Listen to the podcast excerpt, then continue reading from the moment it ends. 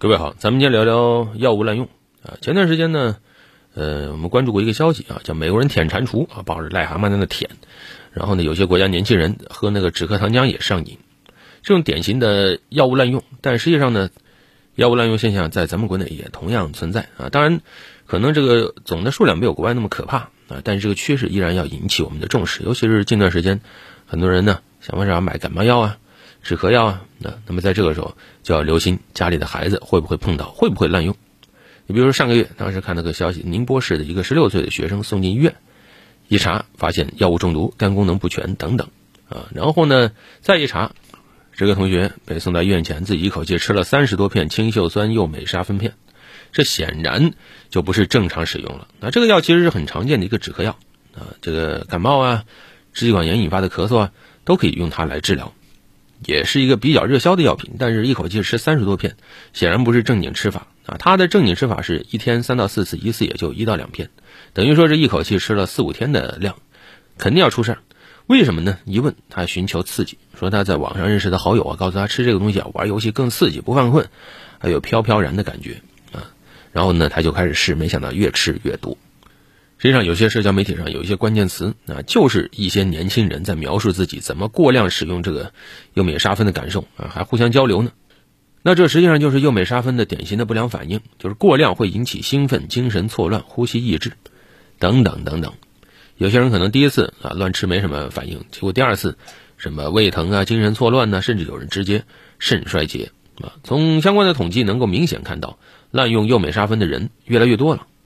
你比如说五年前。当时我国的药物滥用监测系统也就发现右美沙芬滥用十八例，但是在去年，光湖州市检察机关一起公益诉讼案件里，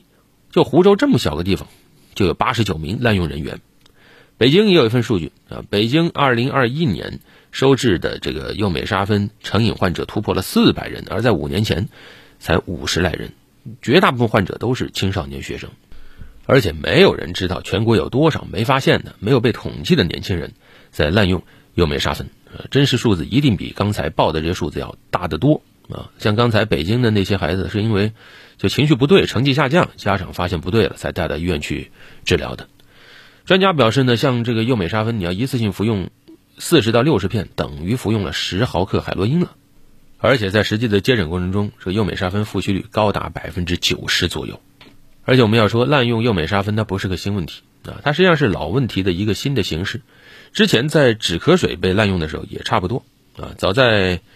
一九九八年，当时卫生部就曾经把联邦止咳露从普通药物列为了处方药。后来呢，还进一步啊，直接把这个联邦止咳露为代表的含可待因成分的药物全部列入了处方药管理范围。啊，不是不想管，但是还是没拦住一些年轻人滥用。当年呢，还是流行什么贴吧呀、QQ 群的时候，当时就有报道说，一部分贴吧、QQ 群有人在里面讨论止咳水啊。然后，除了这种学校的这种社交场所、网上交流，还有一些场所也成为青少年接触药物滥用的重要的因素。啊，你比如说，有地方他就统计发现，当地的这个药店、互联网销售有大量的右美沙芬，结果是流入到什么酒吧呀、网吧、KTV 这种地方。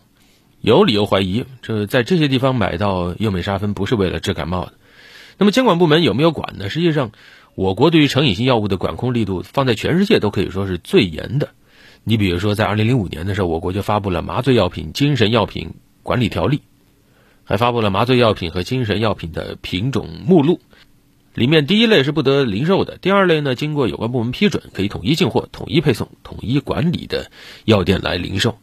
一旦违规使用，均视为吸毒。但这里面有一个矛盾，就药物在生产出来是为了治病的，